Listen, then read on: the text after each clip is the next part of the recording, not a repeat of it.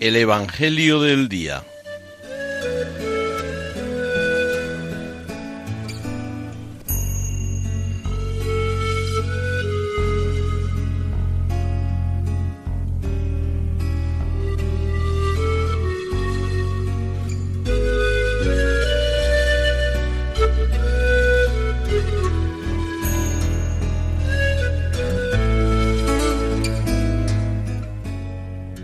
Del Evangelio según San Lucas.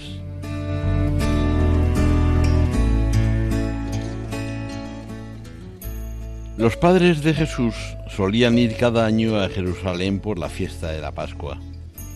Cuando cumplió doce años, subieron a la fiesta según la costumbre y cuando terminó se volvieron.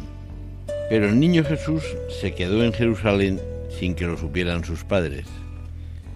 Estos, creyendo que estaba en la caravana, anduvieron en el camino de un día y se pusieron a buscarlo entre los parientes y conocidos.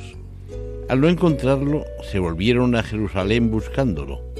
Y sucedió que a los tres días lo encontraron en el templo sentado en medio de los maestros, escuchándolos y haciéndoles preguntas. Todos los que le oían quedaban asombrados de su talento y de las respuestas que daba. Al verlo se quedaron atónitos y le dijo su madre, Hijo, ¿por qué nos has tratado así?